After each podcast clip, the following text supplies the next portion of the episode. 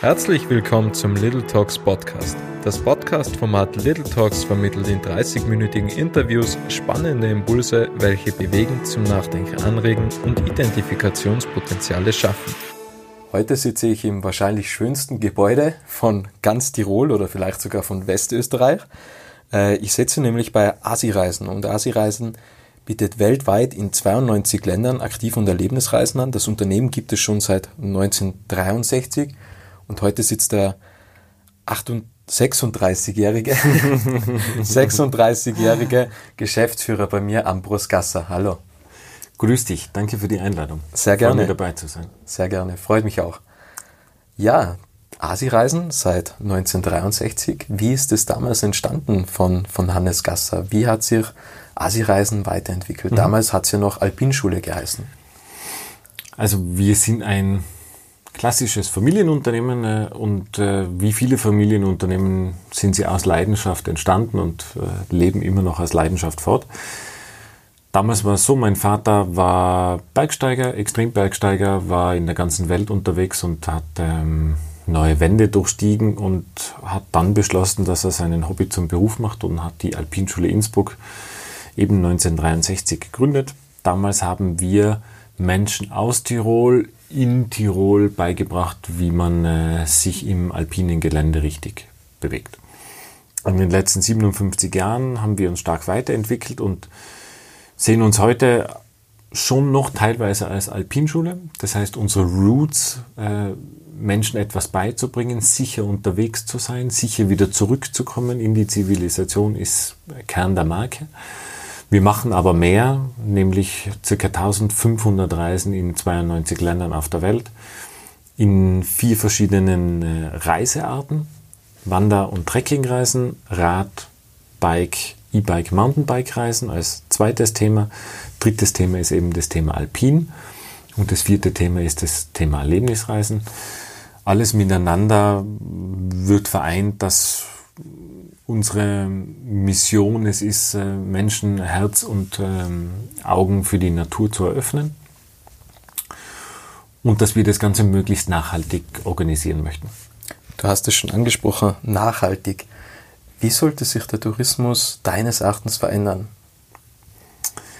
Ähm, ich habe davor ganz kurz schon die Mission erwähnt, wie sie mein Vater gegründet hat. Wir sagen das heuer, wenn wir es präzise ausdrücken, äh, die Mission nämlich wie folgt.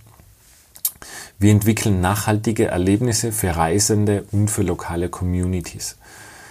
Das klingt jetzt vielleicht du ein bisschen wie viele Missions, so nach Bullshit-Bingo, aber wenn man in das Detail hineinschaut, dann steckt ganz viel Wichtiges drinnen. Nämlich äh, nachhaltige Erlebnisse bedeutet jetzt aus ökologischer Sicht, unsere Reisen sollen einen möglichst kleinen Fußabdruck hinterlassen. Uns ist natürlich gewahr, dass jede Reise aus ökologischer Sicht natürlich schlecht ist. Ökologisch wäre am besten, wir bleiben alle daheim. Aber wenn man irgendwo hinreist, dann versuchen wir unseren ökologischen Fußabdruck zu minimieren. Dann haben wir verschiedene Maßnahmen dazu. Wir messen diesen auch. Also jemand, der bei uns eine Reise bucht, sieht auch sehr transparent, wie viel CO2-Ausstoß gibt es auf dieser Reise, wie viel ist Flug, wie viel ist Hotel, wie viel ist Aktivitäten. Das, was wir sozusagen nicht mehr wegminimieren können, was übrig bleibt, das wird bei uns äh, zu 100 Prozent auch kompensiert. Das betrifft das Ökologische. Weiter steckt in der Mission drinnen nachhaltige Erlebnisse für Reisende und lokale Communities.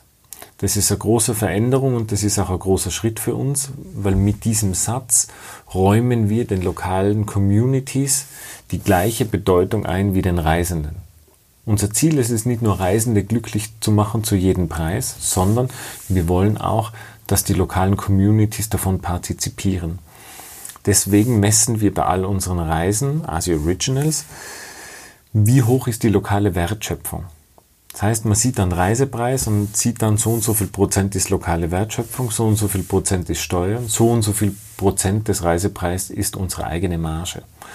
Auch das messen wir sozusagen in diesen Werten und versuchen das auch ständig zu optimieren, dass die lokale Wertschöpfung und somit auch die lokale Wertschätzung für die lokale Communities maximiert werden. Seit wann messt ihr das und wie seid ihr dazu gekommen? Wir haben das schon länger am Plan gehabt. Äh, dieser Prozess ist nicht ganz trivial, das zu tun, sowohl im ökologischen als auch in dem äh, ökonomischen. Da hat es einiges an Vorbereitung ähm, gebraucht. Und schlussendlich ganz live, damit sind wir eigentlich mitten in der Corona-Zeit gegangen und haben auch in dieser Zeit noch einmal dafür investiert und ähm, dass wir das an den Start bringen. Woher kam das? Ich meine, wenn man die Ökologie oder das Thema Nachhaltigkeit, Entschuldigung, als ganzheitliches System betrachtet, dann hat es drei Facetten. Die ökologische, die soziale und die ökonomische. Alle sprechen von dem Thema Nachhaltigkeit. Aber ich finde halt, um etwas zu messen und zu sagen, wie gut bin ich und werde ich besser, muss man die Dinge knallhart auf KPIs runterbrechen. Und so haben wir versucht zu analysieren, naja, was, sind, was könnten denn KPIs sein, an denen wir uns messen können und KPIs, die wir auch transparent nach außen bringen, die für Reisende verständlich sind. Und so kamen wir zu dem. Wie wird das von den Reisenden angenommen? Gab es da schon Rückmeldungen? Sehr gut. Hm, viele Menschen haben eigentlich noch nicht das Bewusstsein, was da alles drinnen steckt. Woher auch? Weil ich glaube, die ganze Welt ist seit Jahrzehnten bemüht, äh, diese Zahlen eben nicht nach außen zu tragen. Wir versuchen ein gewisses Gefühl zu verschaffen, wo steht man da. Mit dem Weg, dass wir das Ganze transparent machen, sind wir ja noch nicht vom Ergebnis her besser als andere. Wir sind nur transparenter. Im nächsten Schritt müssen wir das Ganze verbessern. Aber Kunden ähm, und Reisende sehen das und wissen das zu schätzen, weil die Transparenz ist, glaube ich, etwas, was heutzutage kein äh, Nice-to-Have mehr ist, sondern ein Must-Have ist. Mhm. Wir haben jetzt über Asi-Reisen gesprochen. Es gibt aber noch zwei weitere Unternehmen. Genau. Äh, das ist äh, als zweites die Firma Rodini Reisen. Die Rodini Reisen hängt sehr, sehr nah an ASI äh, dran und ist unser White Label Vehikel, über das wir anderen äh, Reiseveranstaltern, Einzelhändlern, Plattformen äh, adaptierte Reisen aus unseren Segmenten äh, zuliefern. Bedeutet, irgendein generalistischer Reiseveranstalter oder Einzelhändler sagt, wow, wir sehen ein Potenzial in Wanderreisen oder in Radreisen oder in alpinen Reisen, dann äh, kommen die auf uns zu und wir entwickeln maßgeschneidert für sie ähm, Reisen, die sie dann unter ihrer eigenen Marke verkaufen können. Im Grunde so, wie es ähm, bei Spar, Spar Premium gibt, was mhm. nicht zwangsläufig selber produziert ist, sondern von einem Hersteller. Und das zweite ist äh, Du hörst jetzt unser Gebäude, ihr vielleicht auch, äh, liebe Zuhörer. Das sind unsere Luftklappen. Reden wir dann eh noch. Aber zurück zur We Design Trips GmbH. Das ist unser, nennen wir es, hauseigenes äh, Start-up das wir in der Werkstätte Wattens entwickelt haben, auf einem sehr fruchtbaren Nährboden mit ganz vielen tollen äh, Unternehmen, die da rundherum sind, das aber mittlerweile auch in unser Asi-Nest übersiedelt ist. We Design Trips ist eine Online-Plattform, auf der wir Reisende direkt in Kontakt mit äh, lokalen deutschsprachigen Reiseveranstaltern bringen und so ein ganz großes Problem der Reiseindustrie lösen, nämlich man bekommt maßgeschneiderte Reisen, die quasi direkt von einem lokalen Experten entwickelt werden, aber trotzdem immer noch mit der Sicherheit eines Reiseveranstalters, der im europäischen Raum sitzt und auch sich an das Pauschalreisegesetz halten muss, was man jetzt in Zeiten von Corona äh, erfahren hat, durchaus äh, sehr wichtig auch für die, für die Sicherheit für Reisende ist. Wie wichtig ist, ist es mittlerweile, ein maßgeschneidertes Angebot zu haben? Ja, der Individualismus geht ja durch alle Branchen durch. Früher hat es ein Auto gegeben, äh, das hat man so oder so haben können. Mittlerweile über Konfiguratoren geht es in alle möglichen Richtlinien. Äh, wir haben das Müsli, was wir uns zusammenstellen. Wir haben unsere Schuhe, die wir custom-maden. Und beim Reisen soll das natürlich äh, ganz genauso sein. Und die Leute wollen nichts von der Stange, sondern schon Dinge, die ihren persönlichen Bedürfnissen möglichst gut entsprechen. Und das können wir über das Konzept perfekt lösen. Ihr verkauft ja Erlebnisse. Was war dein schönstes Erlebnis bis jetzt? Auf Reisen gibt es immer ganz viele schöne Erlebnisse, aber wenn man in der Natur draußen ist, dann sind es für mich persönlich sicher die schönsten äh, Erlebnisse und ähm, zwei davon kann man sicher hervorheben. Das war einerseits einmal ähm, auf einer Skitourenreise auf den Lofoten, wo wir im Nebel auf den, einen der höchsten Berge da gegangen sind, der Guide Gallien. Und als wir vom Gipfel losfahren, hat es aufgerissen und man fährt doch so ein Couloir hinunter, was dann immer weiter öffnet. Und je mehr das geöffnet hat, desto mehr sind die Wolken weggezogen und man hat da bis zum Meer runterfahren können. Und äh, da sind wir dann stehen geblieben und haben uns ein Bild aufgemacht und natürlich zurückgeschaut und unsere Spuren beobachtet. Und das Zweite, das ist immer ganz ein tolles Erlebnis, das äh, ist äh, auch ein Naturerlebnis, das ist in der Wüste. Fünf, sechs, sieben Tage äh, durch die Wüste zu gehen, meist barfuß, immer in der Wüste schlafen, den Sternenhimmel haben und eigentlich an nichts denken müssen, außer ähm, aufstehen, frühstücken, essen, Mittagessen, gehen, Abendessen, schlafen gehen. Die Einfachheit ist ganz großartig. Du hast schon das Asinest angesprochen. Für mich ein unglaublich schönes Gebäude. Wie würdest du das Gebäude beschreiben? Naja, es ist ein Nest. Und dieser Name kam nicht von mir, sondern wir haben im Vorfeld, bevor es an das finale Planen und Bauen von dem Asinest äh, gab, übergreifende Workshops mit Mitarbeitern äh, gehabt und eben dem Architekturbüro Snøhetta. Und da ging es auch darum, gemeinsam herauszufinden, wie soll sich das neue Gebäude anfühlen und wie heißt es.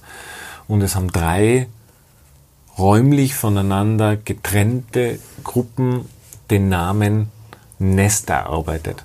Da gab es das aber alles noch nicht. Wir wollen ein Nest bauen und ein Nest ist ja etwas, was ähm, sehr natürlich ist, was ähm, die so gewisse Weitsicht äh, ermöglicht, aber trotzdem etwas ist, was sehr, sehr cozy ist, aber was auch sehr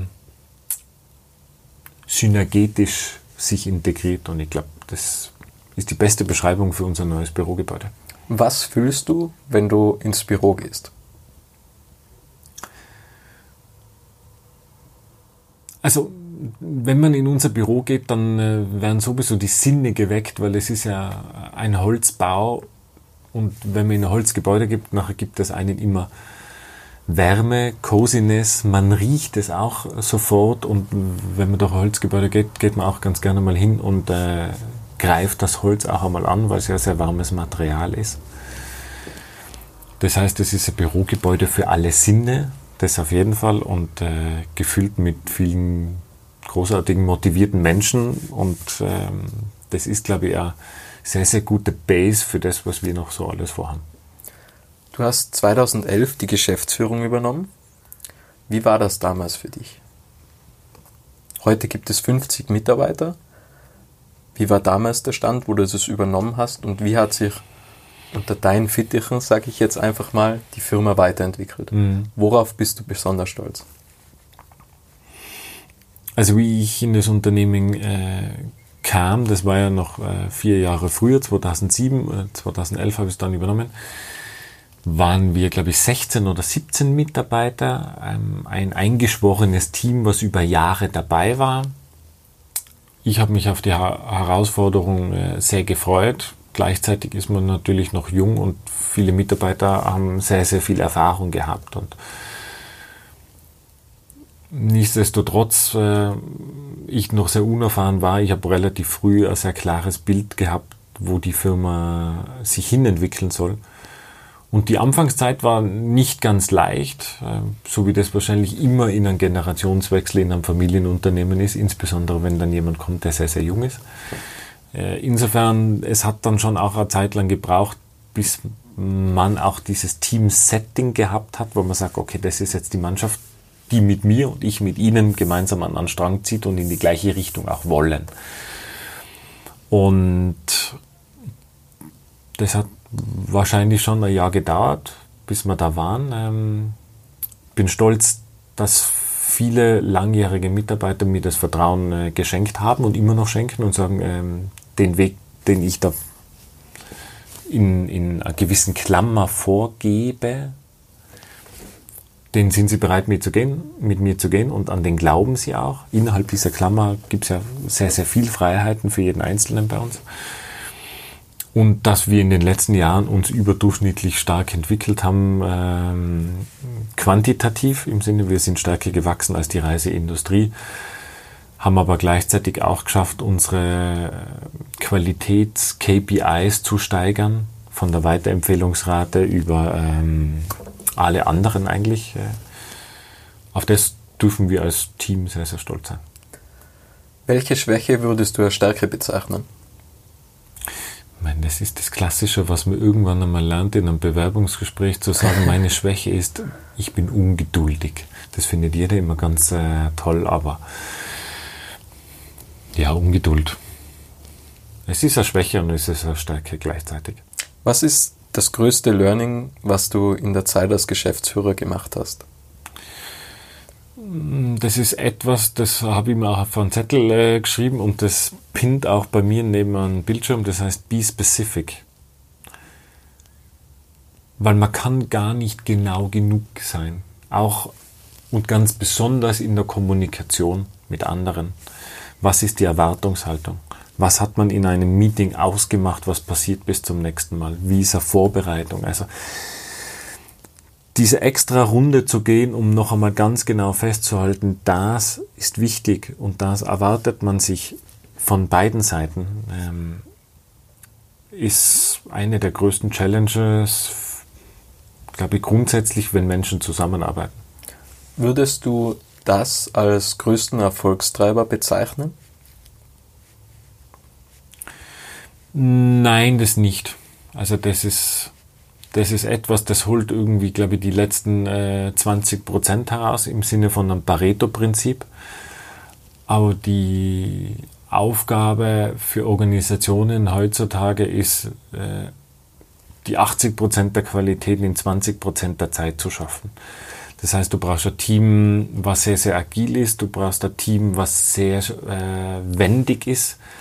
Äh, sehr, sehr schnelle Auffassungsgabe kurze Kommunikationswege, klare Organisation, dann bekommt man das in meinen Augen so hin und äh, zu einem Großteil gelingt uns das Gott sei Dank sehr gut. Wie würdest du dein Team beschreiben und wie findest du die richtigen Leute? Weil man munkelt ja, in der Reisebranche wird man nicht reich als Angestellter. Das heißt, man muss ja mit anderen Vorteilen punkten. Mhm. Und ich glaube, dass einfach heißt, es gibt Gratis-Kaffee, das reicht heutzutage nicht mehr aus. Mhm. Also in, in der Reisebranche wird man als Mitarbeiter nicht reich, aber man wird es auch als Unternehmer nicht in dem Ausmaß, als wie wenn man jetzt in andere Branchen hineingeht. Das ist der Nachteil davon. Es gibt aber viele Vorteile. Vorteil in der Reisebranche ist, dass es ein sehr, sehr emotionales Produkt ist, dass man Leute begeistern kann, dass man Leute die wichtigste Zeit des Jahres, die sie haben, etwas schaffen kann, was ihnen nachhaltig in Erinnerung bleibt. Und das ist, glaube ich, schon auch ein Geschenk und man kann die Welt auch mit der Reisen, die wir machen, auch ein Stückchen besser machen, weil mm, kulturelle äh, oder interkulturelle Kommunikation, das Verständnis füreinander, für andere Länder, das ist, glaube ich, in einer Welt äh, wie heutzutage, wo die Toleranz immer kleiner wird, sehr, sehr wichtig. Und das sehen wir auch als unseren Auftrag. Plus es ist ein relativ lockerer Umgang in die Reisebranche. Man hat auch die Möglichkeit, wenn man bei einem Reiseunternehmen wie bei uns ist, ähm, immer die Möglichkeit zu reisen. Plus wir haben natürlich viele Benefits, die wir machen. Von einem Reisebudget, von äh, Yoga, von äh, Massagen, von äh, es gibt Obst bis hin zu äh, vielen anderen äh, Dingen, die das Gebäude eigentlich so spielt. Was ist der gemeinsame Nenner bei all unseren Mitarbeiterinnen und Mitarbeitern? Ist, dass wir alle eine überdurchschnittliche Begeisterung haben für, auf Tirolerisch, fürs Aussigieren. Wir sind alle gern draußen unterwegs. Manche sind extrem unterwegs und gehen viel klettern und Ski hochtun und hochtun. Manche sind gemütlich draußen unterwegs. Aber diese Begeisterung für das, für das Draußensein, das ist unser gemeinsamer Nenner und der ist ganz wichtig, weil der vereint uns trotz der unterschiedlichen Charaktere und Zugänge und Ausbildungen und Alter dann zu einem Team. Was ist für dich Heimat? Wald. das klingt jetzt ein bisschen blöd, aber ich bin im Wald aufgewachsen und für mich da rausgehen im Wald, das ist so ein Heimatgefühl, da kann ich irgendwie her und ich bin gern viel unterwegs in, in Nicht-Corona-Zeiten und Nicht-Bauzeiten von so einem Gebäude, drei Monate im Jahr in vielen Ländern, in großen Städten, aber auch irgendwo in der, in der Wildnis zu Fuß oder mit dem Bike oder mit die Skier. Aber dieses, dieses Hiersein, diese Base hier zu haben in Tirol und dazu noch hier im Wald in Natas, das ist das größte Privileg in meinem ganzen Leben. Was ist für dich Erfolg? Messbar. das kam jetzt schnell. messbar im, im Er muss messbar sein. Ansonsten ist es das subjektive. Erfolg in einer Beziehung? Zwischenmenschlich auch beispielsweise? Das würde, ich nicht als, das würde ich nicht als Erfolg sehen. In meinen Augen führt man kein Erfolg erfolgreiche... Oder gibt es das auch in anderen es, Lebensbereichen? Es gibt es gibt's auch äh, im Sport. Aber ich finde nicht, dass man von einer erfolgreichen Beziehung redet, sondern von einer glücklichen Beziehung. Liebe ist für dich?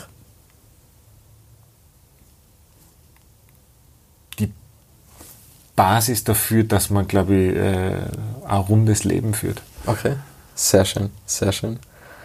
So, was kann man noch entlockern? Ähm, Liebe. Liebe ist, ist glaube ich, ein passendes Wort. Die Liebe zum Beruf, die Liebe, die Leidenschaft, ja.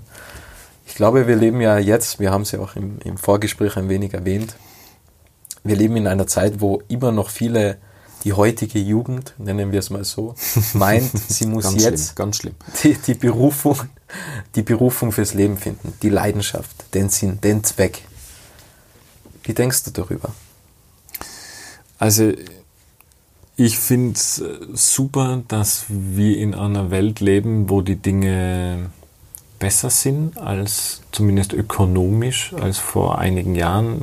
Ähm, klar ist man immer ein bisschen in einem, in einem Echo-Room, aber wenn man sich so umschaut in den ähm, Freundeskreisen, dann sind das Leute, die haben alle Privileg, Privileg, Privilegien so, gehabt, äh, auf die Schule zu gehen oder zu studieren oder vernünftige Ausbildung zu machen ähm, und haben natürlich da oder dort monetäre Sorgen, aber jetzt nicht vielleicht in einem ganz, ganz großen Ausmaß.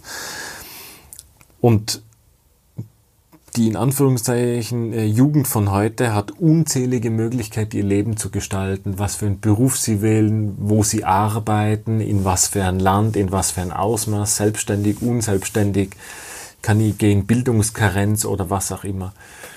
Nur diese viele Auswahl an Möglichkeiten ist für einige ein Damoklesschwert, weil man gleichzeitig immer noch dieses Gefühl hat von der Elterngeneration, man muss sich jetzt für eine Sache entscheiden. Das sehe ich ganz stark bei den jungen Menschen, die sich bei uns bewerben oder bei uns arbeiten. Das sehe ich aber auch in meiner Tätigkeit als Lecturer am MCI. Und ich glaube, man muss da ganz viele Dinge von Bord werfen und einfach sagen, ich habe nicht die Pflicht, jetzt genau das Passende zu finden, in dem ich ewig glücklich bin, sondern man muss die Dinge ausprobieren. Man kann sie nicht im Trockenen wissen, ist das der richtige Job, ist das die richtige Firma, sondern man muss die Dinge mal machen und wenn man nach zwei oder drei Monaten draufkommt, die Firma gefällt mir nicht oder das Team gefällt mir nicht oder ich will jetzt doch nicht Medizin machen, sondern was anderes, dann bitte go for it. Und das ist kein Fail, sondern das ist ein Win, weil es eine Erkenntnis ist. Und das ist ein bisschen wie Woody Allen, uh, you don't know what you want, um, but you, wie war's? Du weißt nicht, äh, was du willst, aber du weißt, was du nicht willst. So, Deutsch geht's leichter. Und ich glaube, man muss mehr nach diesem Prinzip auch leben und sagen, einfach einmal machen und nicht zu viel nachdenken und nicht zu viel verkopfen. Wir hatten es im Vorgespräch, beziehungsweise du hast es im Vorgespräch erwähnt, du wolltest schon im Kindergarten Chef werden. Kam das von deiner Familie? Also hast du da schon damals gemerkt, dass du in einer Unternehmerfamilie groß wirst? Und die zweite Frage, gab es einmal einen Moment, wo du dachtest, ah, vielleicht Leader sein oder, oder Chef sein oder Geschäftsführer sein oder generell Unternehmertum, das ist nichts für mich. Mhm. Also die, die Frage, die ich gestellt bekommen habe, Beruf und dann äh, in der Volksschule in der ersten geantwortet habe, ich möchte Chef werden. In der Zeit habe ich, glaube ich, noch nicht so viel mitbekommen, dass wir eine Unternehmerfamilie sind. Aber ich glaube, dass in manchen Menschen schon so eine gewisse intrinsische Motivation ist, selbstständig zu sein.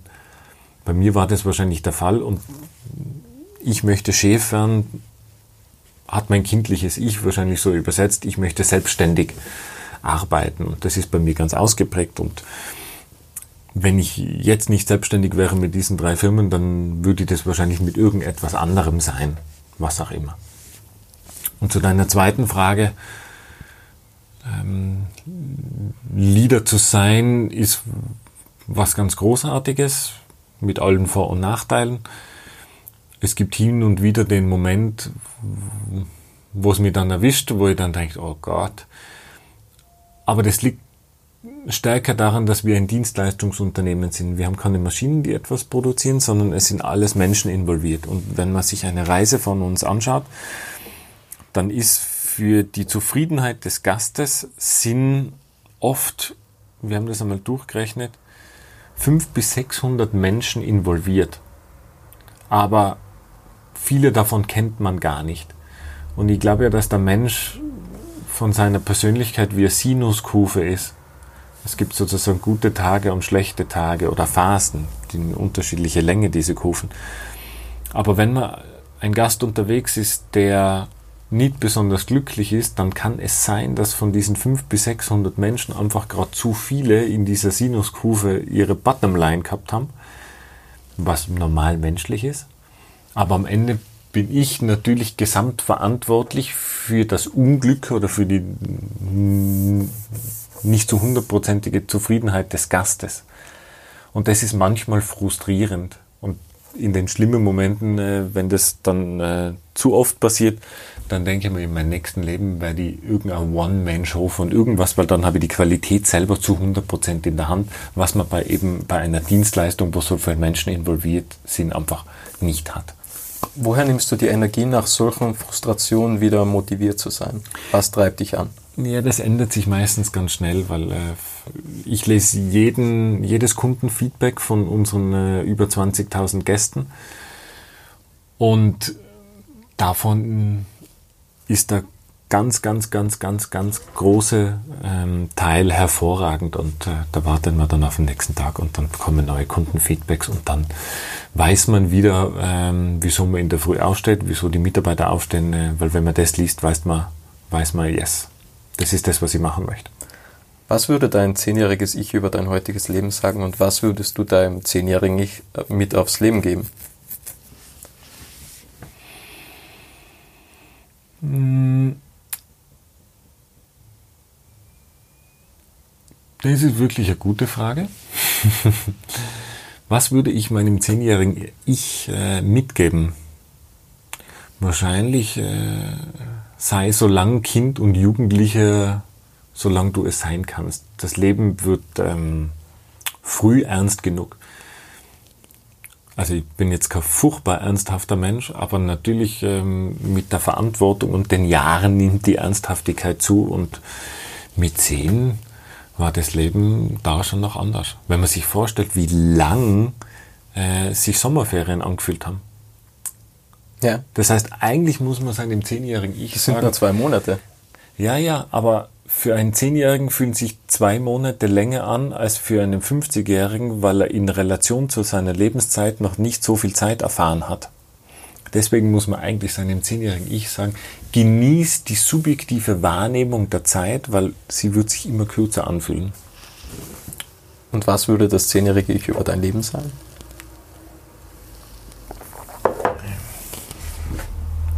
Wahrscheinlich auch sowas wie sei nicht zu ernsthaftig. Jeder von uns hat ja ein inneres Kind. Was sagt denn dein inneres Kind? Was sagt dein inneres Kind, was du mal wieder machen solltest? außer in den Wald gehen? Mein inneres äh, Kind sagt ganz oft zu mir, glaube ich nicht. Ähm, wenn man vor irgendwelche vorgefertigten ähm, Darstellungen gestellt wird oder Tatsachen gestellt wird, dass es heißt, das ist so Oder das machen wir so, weil wir es immer schon so machen. Oder weil das, weil man das so tut. Also mein weil man es immer so gemacht hat. Ja, so dieses Affenexperiment. Ja, ja. also mein Kind ist ein kleiner Revoluzer und das ist, glaube ich, gut. Okay, okay. Deine Vision, wie sieht die aus? Wie entwickelt sich Asi-Reisen weiter? Was möchtest du noch machen? Was willst du noch erleben? Also es für Asi-Reisen ist es eigentlich ähm, relativ klar. Also wir wollen die nächsten Jahre ähm, als Unternehmen weiter wachsen, weil wir das ähm, für wichtig halten in dem Segment, wo wir uns bewegen. Aber nach wie vor organisch wachsen, nämlich durch begeisterte Menschen, weil je glücklicher wir unsere Kunden machen, desto mehr reden sie darüber, desto mehr kommen sie zu uns. Und in einem Reisebereich, wie wir äh, sind, ist Word of Mouth immer noch das, der allerstärkste Faktor, um neue Menschen für uns zu gewinnen. Also glaube ich, dass das so oder so passieren wird. Wir möchten weiter innovativ sein, wir möchten neue Wege gehen, wir möchten Vorreiter sein, sowohl bei der Produktentwicklung als auch bei manchen technologischen Dingen, ganz genauso wie in dem Bereich äh, Nachhaltigkeit. Da wollen wir First Mover sein, aber nicht First Mover und da ewig bleiben, sondern gerade in dem Thema Nachhaltigkeit ist es wichtig, denke ich, dass auch andere Unternehmen sich stärker damit auseinandersetzen. Wenn da manche Dinge von uns übernommen werden, dann freuen wir uns. Noch mehr freuen wir uns, wenn andere sehr innovativ vorangehen und wir dann gechallenged werden. Und so ähnlich sehe ich das auch äh, für die zwei anderen Unternehmen. Äh, und persönlich, es gibt ganz viel. Ich habe eine sogenannte ähm, No-Regret-Liste, die ich führe, wo so ein paar Projekte, private, halb berufliche oben stehen, die ich in meinem Leben noch machen möchte, weil ich möchte eben nicht dann irgendwann einmal, äh, wenn ich an meinem Sterbebett liege, sagen oder denken zu müssen in meinen letzten Atemzügen, uh, das wollte ich machen und habe ich nicht gemacht, uh, das. Und ganz wichtige Dinge äh, schreibe ich da hinauf. Letzte Frage. Was willst du noch sagen? Was willst du noch mitgeben?